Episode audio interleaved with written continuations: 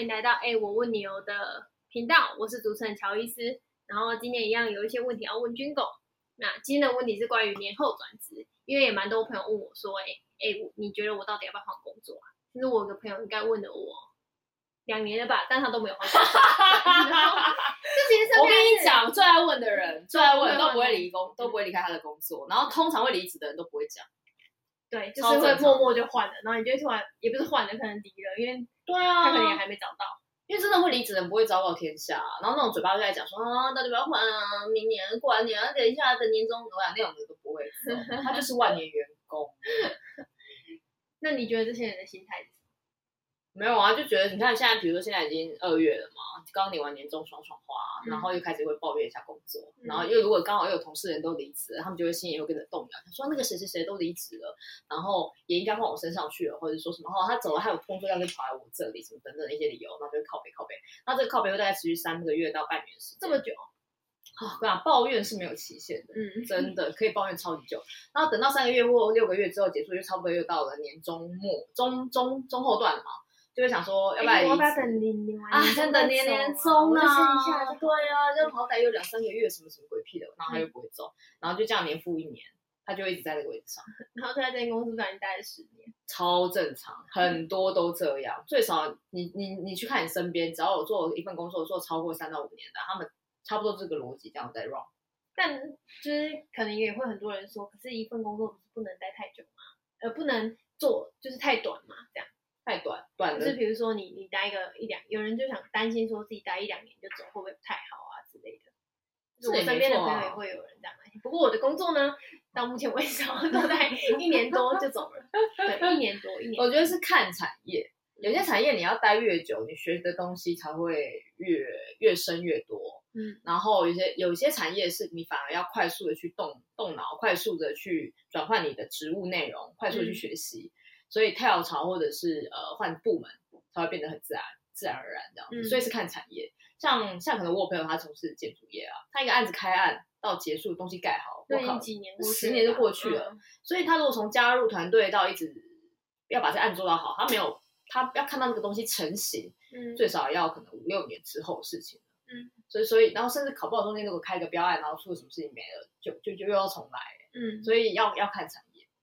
那他也的确在这几年中，他才有办法学习到从零开始，然后说要怎么把一个案子做完啊，比如说怎么把这房子盖。因为这十年的过程，可能很多都是要学的。对对对对对，所以所以其实是真的是要看产业，也没有说什么每一份工作一定要待待的满多少比较好，或者待的短比较好。嗯、可是像比如说，如果我们从事的产业是比较偏比较新兴的产业，比如说可能是软体、网网络科技等等，这些东西变化速度非常快。嗯、说实话，你的公司明天还会不会在，我都不知道。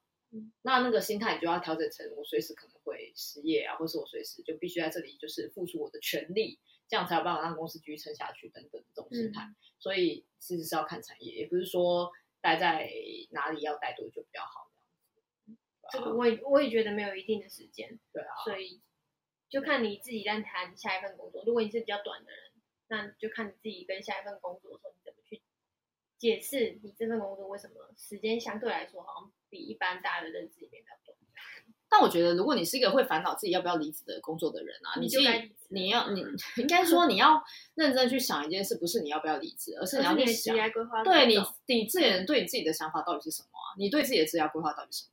如果你是一个对自己的规规划很有想法，然后很有呃方向的人，你就会知道说，这里我要待几年。然后我学到了什么样的东西，某一个目标我就要走了。比如说我要升到，比如说我刚进这家公司，我就告诉自己说我要升到经理，那预计在两年两年内要升到。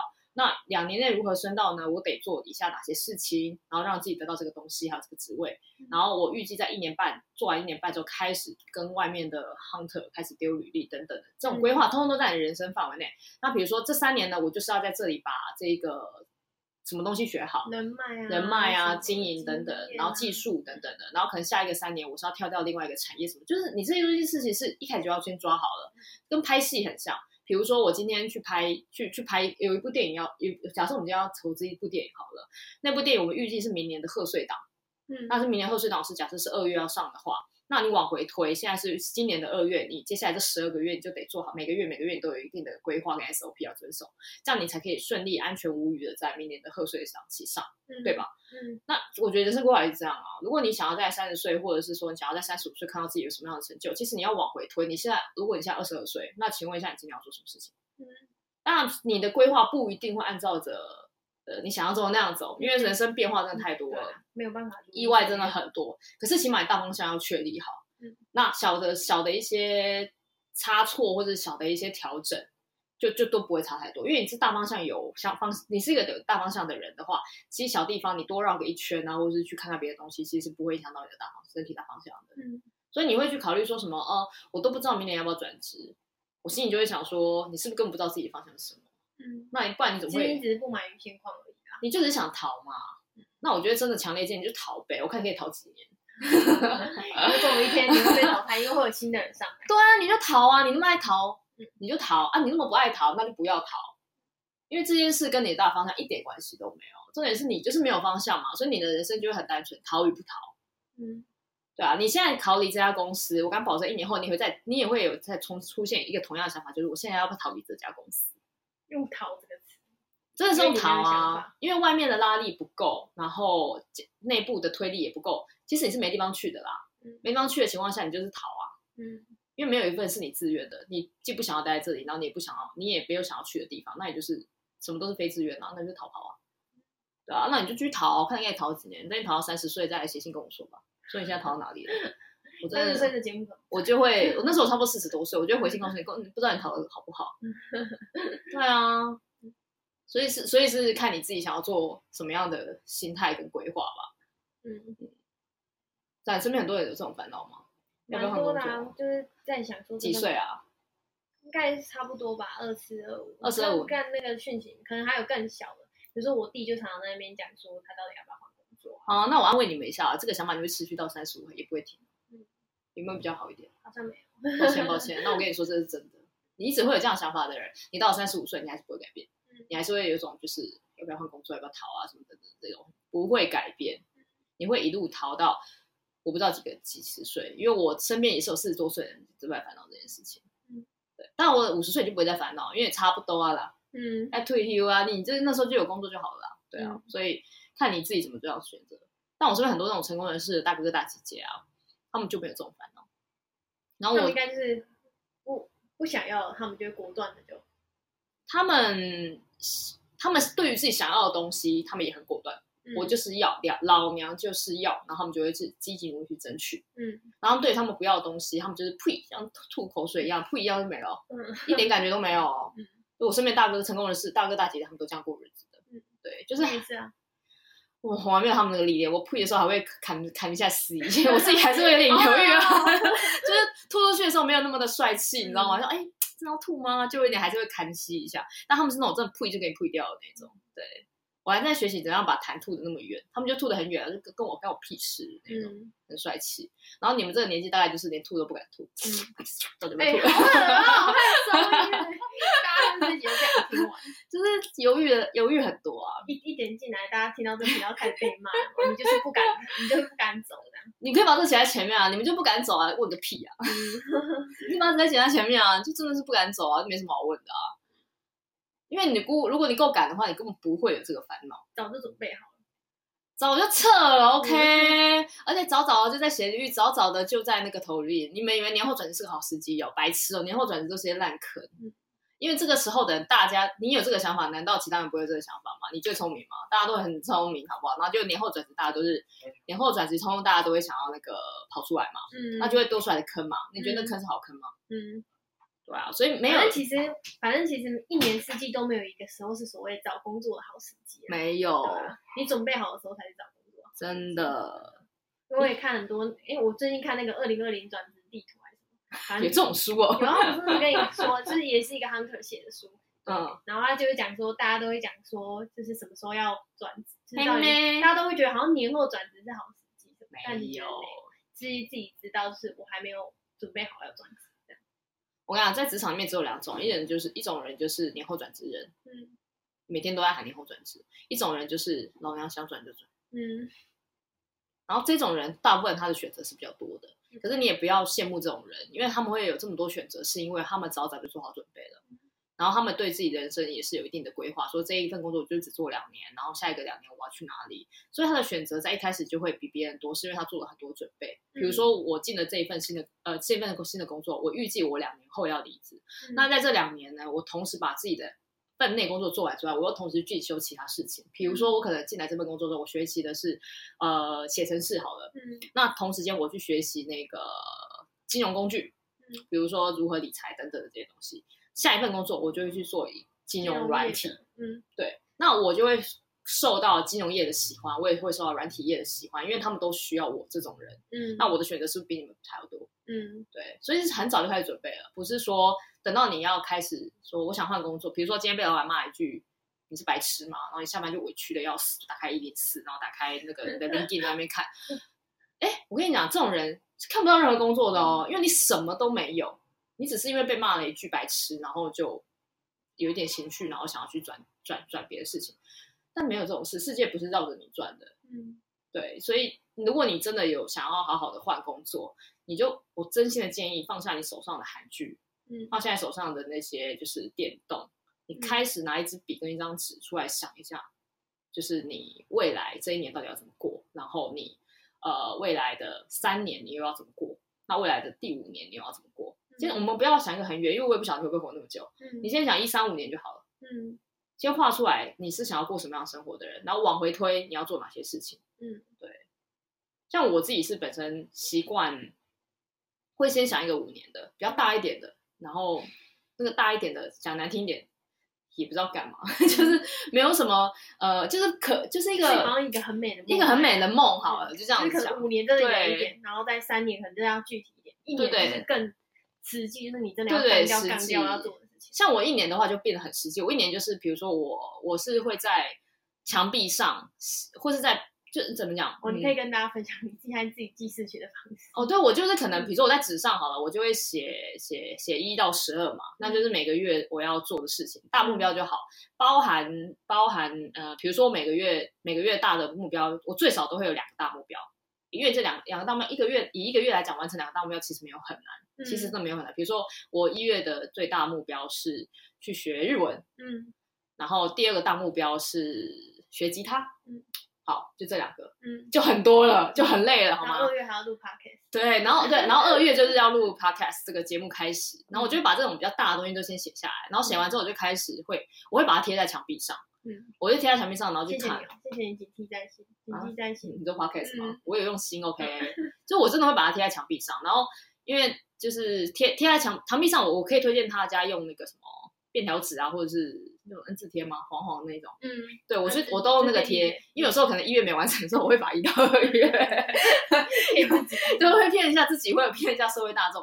就是我会用那样贴，然后会告诉自己说，可能这个月我要完成到哪一个程度。这个方式我用了好几年，真的都哦不对，我应该以前我的方式都是写在笔记本上面，嗯，然后还有记录在可能手机里面的那个备忘录这样子。嗯、然后我我前两年我会 review 一下我自己的那个完成率。前两年完成率大概都是六成左右，嗯，然后就是完成率其实没有很高。嗯、像比如说我前两年有都有告诉自己说去做那个眼那那那个早睡眼睛雷射手术，对，嗯、早睡早起我每年都有写，每年都失败，嗯、没有一年成功，对。然后我早睡早像我去比如说雷射眼睛，这我写了两年，两年都失败，因为我一直都不敢去，嗯，就是很害怕，我也不知道我在怕怕的什么东西，对，就是我会写下这种目标，买保险啊，你是跟大家说要先买？白色已经瞎了，要有太多理赔啊！对呀，因为我是连踏进去检查我都不敢的那种，就是反正就是我就是孬嘛，做不到。然后反正我就是写在笔记本，还有写在那个写在笔记写在笔记本跟写在那个手机上面的完成率大概是百分之六六七十左右。然后我前两年开始加入，把它写在墙壁上啊，就会很堵烂，你每天早起来就看到，嗯，然后你就会变成说。那也看到，然后打开手机，哎，你也会看到，然后写笔记的时候，哎，你也会看到，就是无时无刻逼迫自己说要要看到这个东西之后，哎，就慢慢的就是完成率就有增加。像我就 review 去年二零一九完成率就高达八成，就破八成，嗯，所以可以推荐给大家用试试看这种东西，就是写在一个你能见。有你刚刚一讲，我刚刚就想一下，我前面的墙壁如果每一张便利贴都写满东西，而且你要强迫自己写满东西，对啊，你必须强迫自己要有规划。我回去拍我的房间的墙给你看，我都会这样贴，然后那你再贴拍给我看，我再。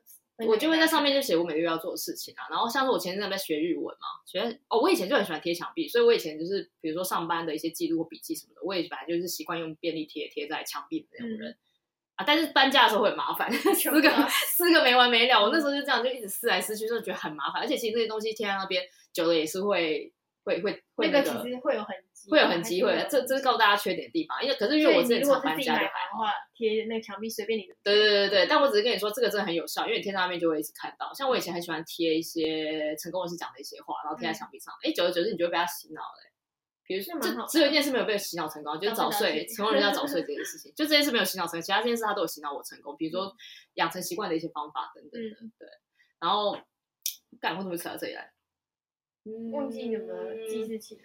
哦，对，蛮呃，我就说哦，规划，比如说年度规划，年度规划我就是会一个月一个月这样写下来，然后就慢慢的去去执行它。嗯，然后比较变，像比较不是比较变态，应该说比较极端，极端比较不是极端，呃，比较你想要再更落入执行一点，像我是会习惯在每个月月底，比如说像最近是二月嘛，那我可能月底三十一号或者是二月一号的时候，我就会再把我的二月目标拿出来看一下，然后比如说我二月目标是呃要录 podcast。嗯，那我就会开始，我就开始写周计划，就是比如说二月的第一周跟第二周，我要 podcast，我要跟，比如说第一周我是 podcast，我要就是你一定要安排一个时间，安排时间，比如说做做调研啊，然后安排时间去录啊等等的，然后第二周是 podcast 要做做什么什么事情这样子，我就会开始变成周计划这样子写。那有周计划，周计划你写在墙壁上就真的会更复杂。嗯。那墙壁看你要不要写了，我无所谓，我自己是没有。然后我墙壁就是好好写年计划而已。嗯、然后周计划我就会写在我的手机，手机我就是把它定一周嘛。比如说周日到周六那一周，我就是这个礼拜就是要完成，比如说两次 podcast 这样子。嗯、它也会有提醒的效果。嗯，那有些我我有看过更变态、更变态、还是变态、更比较更积极、更高端的成功人士，他们是连日计划都会写，会直接把它写在日计划里面。嗯但我自己是没有想要这个成，因为我自己平日的 schedule 也很多，我就不想要混在一起。嗯、而且我很常会异动跟调整，我就没有写。嗯、但你可以推荐给有需要的人，你要玩到这种程度也是可以玩。嗯，就是所有工具都大家可以去模仿跟学习。嗯，像我很多朋友都问我说，什么时候开始养成运动的习惯？嗯，但是其实我是大概二十二十三四岁我就开始运动了。嗯，我都可以自己自己自己开始 run 这样子，嗯、然后但是我很我很喜欢重训，可是我很讨厌跑步。嗯，那像今年我的年度计划里面就有一项，就是我很讨厌跑步，可是我安排自己去报名那个马拉松。嗯，那马拉松，比如说我报名在三月嘛，我就贴在墙壁说三月跑马拉松。那我不能再放鸟别人，我不能再放，就像我像我去年就失败，我放了两两场。嗯、对，那今年我就告诉自己不能再放鸟，不能每次就是这个样子。所以，比如说我安排在三月，我就给自己回缓缓冲一个月练习的时间，这样子，两缓冲两个月练习的时间。但我至今 还没有练习，对，还没有练习，这就是没有写进周计划的问题在这里，就是我没有写进周计划，写在我的月计划里面，可是我没有写进我的周计划，我就真的不会做哦。嗯，我就是一个很吃计划、很吃 checklist 的的的一个人，可能会受制受制于这件事情的人，对，代表你会按照那 checklist 去做，因为我很追求那个按下去的瞬间，很爽，对，我也蛮喜欢。哎，我怎么扯到这里来？不知道，反正就是在讲那个、啊，然后讲讲是你要等年后才对。那好，年后转职呢？如果你也是一个真的有目标，想要在想要转职的，不一定要年后嘛。那你随时随假设，今天就不讲年后转职，我们讲转转转职就好了。就是如果你是想要好好的去规划自己要转职的人，比如说我现在就定今年的七月一号转职，那你现在往回推，就是还有五五个月嘛，嗯，四五个月，你要去盘点。一件事情就是你手上有多少资源，然后你现在目前的工作状况如何？那如果你现在，如果明天就安排你去跟一家公司面试，你可以端出什么样的菜？嗯，然后你把这些东西全部都写下来之后，你可以发现自己的呃优点、缺点、能力不足的地方，还有自己还可以端得出来的东西。因为写履历同时间其实也等于是在呃 review 审视你的人生，review 你这个人到底这几年到底在冲啥会？嗯，因为有些人都常常会觉得说，我在这份工作做了三年了，我真的是他妈经验老道。其实没有，你就只是坐在那个位置三年而已。嗯，真的，你就坐在那里而已啊。那如果这样子，什么人摆在那边都可以上班啊。嗯，有些人就以为我做三年，然后经验就不是。你要走出来，去跟外面的人多多面试，你才会知道说自己有多么普通，嗯，有多么的不足啊，嗯。尤其是被对方的，不管是他们的主管或者他们的 HR 就是 diss 的时候，你就才会知道说，哦，干，原来其实我懂得真的，嗯，外面是跟我想的不一样嘛。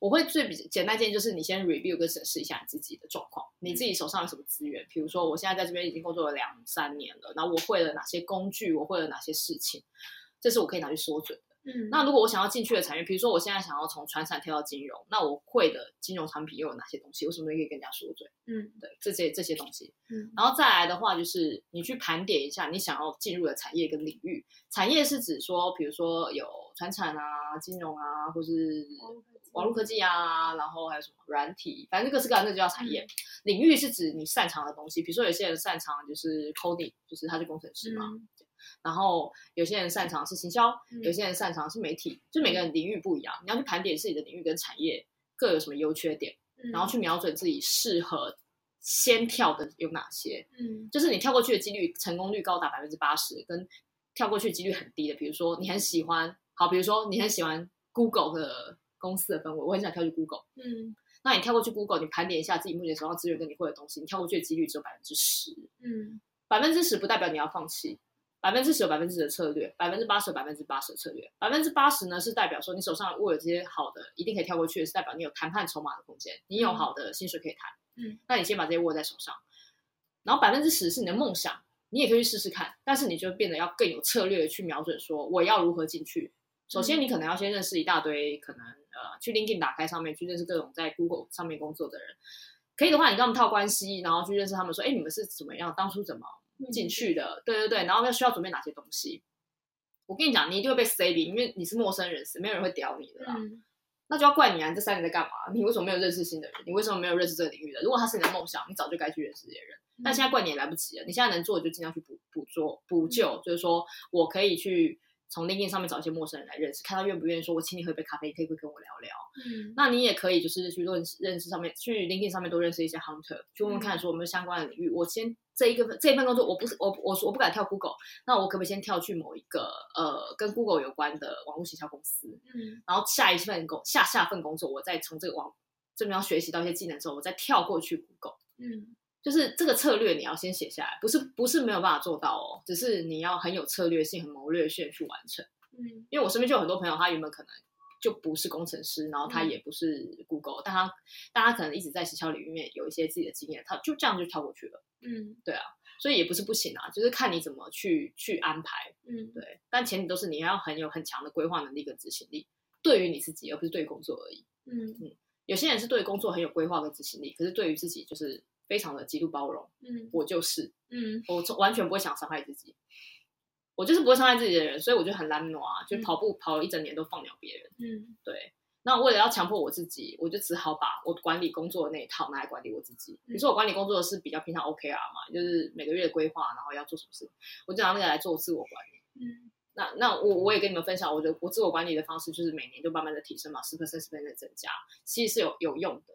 那当然是有一些 lambda 不能成功的，比如说早睡早起跟跑步。嗯，对。那那可能比如说在运动的部分，我一直都是蛮喜欢运动的。我我很喜欢重训。其实你喜欢这件事情本身就是成功的，就是一个小一个小小 tips。因为如果你不喜欢，就会很很很难。老实说，我没有很爱运动。我当初会去运动，只是因为贪图运动后的好处。嗯，比如说身体健康，因为我知道我的工作需要很高压，然后很大的体力去支撑，就体。嗯就然后脑子要动得够快嘛，就是体力活啊，我觉得，嗯、所以我知道有这个，我先知道有这个问题之后，我就告诉自己说，你再不喜欢运动，你也要出去跑跑步，或是去做任何体能的事情，去体能锻炼的事情。嗯，然后我那时候也是刚开始先先锻炼自己一个礼拜，从一天开始。然后我那时候我都固定，我印象很深，是我那时候刚开始我都固定在信义运动中心，一次只要五十块钱。嗯，每每个礼拜天人最少，礼拜天下午我就会去那边人最少。就是每个月一个每个礼拜固定五十块五十块这样去花，花到后面我已经开始可以慢慢进入成一个周末再加上一个平日，嗯，到最后我会发现我只要一天不去，我觉得浑身不舒服，然后我会觉得自己好像有点罪恶感或什么之类的，嗯、久而久之就习惯了，嗯，然后到最后我就开始慢慢进化到，因为可能训练到一个程度之后，你会身体会开始出现停滞期嘛，就不会再成长，我就开始会找私教去学习更多的知识，比如说学习。呃，肌肉纹理啊，去学习怎样运动比较不会受伤。嗯，学习按摩自己，学习放松，学习饮食，嗯、学习营养学。嗯，就慢慢进化到这个程度。我是因为这样进化，但一开始我的想法很单纯，我就是贪图后面的好处，也的确，它让我在高压环境、高压工作领域比较不容易不容易生病，然后情绪比较稳定，然后我也不会呃，就是很容易很疲倦。嗯，脸看起来是会很倦啊，因为毕竟是累嘛。嗯、可是就是你会撑得下去。嗯，对，是有好处的。嗯，这跟年后转职好像没什么关系。对，但反正我们想要讲的就是规划这件事情。啊，丢了丢了。对，就是你你什么事情都是有规划，也都是你在准备充足的情况下。你想要转职才会按照你的规划走，而不是说你是被迫转职，或者是说你其实一直想要跳离，一直想要脱离你那一个你不喜欢的那个工作环境，但你找不到办法，就是你不是没有办法，只是你不愿意去准备而已。那你之前都怎么跳槽？我记得我之前有教过你啊。你之前你说你怎么跳？我说你怎么找新工作啊？我怎么找新工作？你之前教过我吗？有啊，我教你怎么就写履历啊。哦，你说这种比较比较偏 know how 的东西吗？嗯，怎么写履历？对啊，先去看别人的履历怎么写，就是 像那个废话。对啊，可是你教我的啊，先去看别人的，你比如说你先现在打开 LinkedIn，然后看别人的上面的资料都是大概是哪些读详细的，然后别人都是怎么写自己的介绍，因为 LinkedIn 上面不是会有一个自己的介绍嘛。然后看别人怎么写，然后再想办法把它变成自己的话，然后改把那些比较好的技巧包装在自己身上。这是你教我的第一个，我完全忘了耶。嗯、因为那时候不会用，那时候还不会用 LinkedIn 嘛，就哦，对对对，对然后就说 LinkedIn 到底要怎么用，然后然后还要拍一张好看的照片。就是你说履历这件事情是一个别人看到你的第一第一个印象，所以你要先去把你的资料先写得完整，然后。吸引人，然后再就是照片。你连照片怎么拍，那时候都是你帮我拍的，无他相机拍。因为无他拍出来会不像当事人。因为你说你说就是外表是你履历的第一个，别人看到的第一眼，就是其实是别人都还不会看。因为我自己身为招聘的人，我自己会想要找一些好看的人进来。对，这个我记得说过。对啊，因为这世界你要认知一件事情，就好看的确是比较吃香。嗯，反正至少也把自己搞得搞弄得干净，就是干净很重要啊。因为好看的人不一定是那种长得超漂亮的人，哈，或是长得超帅的人。长得好看的人通常是有自己魅力的人。嗯嗯，魅力就是要对多读书。因为本来就是啊，多读书自然就会有一个自己的 sense，自己的魅力出来啊。嗯，嗯对啊，所以我这我印象比较深刻的，先把自己的履历先弄好，然后不要再。你要转工，你要找工作的时候才开始去投履历，然后才开始去看。像现在其实，其实在，在在之前我才在，因为我现在待业嘛。像我之前在在职的时候，我其实平常就会看 LinkedIn，就是会看别人都讲都在干嘛。然后刷 LinkedIn 比刷 Facebook 好看吧？对，然后都在看 看别人都在讲什么，因为他们讲的话其实跟 Facebook 上面的讲话不太一样。然后就会平常就会看 LinkedIn，可能我不到会去。丢职缺，因为毕竟我那时候可能没有要找工作，但是我知道可能 Hunter 找我的时候，我懂得跟 Hunter 保持联系，然后可能也也可以问说有没有什么机会。像，嗯，前阵子反正因为一些原因要离开现在这间公司，然后也就是马上先去问 LinkedIn，LinkedIn 上面有保持联系的猎头这样子，嗯、对，然后大家的回答会比较固定，因为刚好到年末，大家还要盘点明年的能力，所以就是会在年后之后才再让我知道有什么。就是比较好的缺这样子，反正保跟人际保持关，跟这些猎头保持关系，甚至是一般可能之前有合作过的伙伴，什么保持联系，对自己来说一定是只有好没有不好。对啊，人脉很重要，对不对？对。然后我朋友前几天跟我讲，人脉是直升机啊。如果你要去金字塔顶端，人脉是直升机啊。各位朋友要记着这句，人脉人脉是直升机啊。对。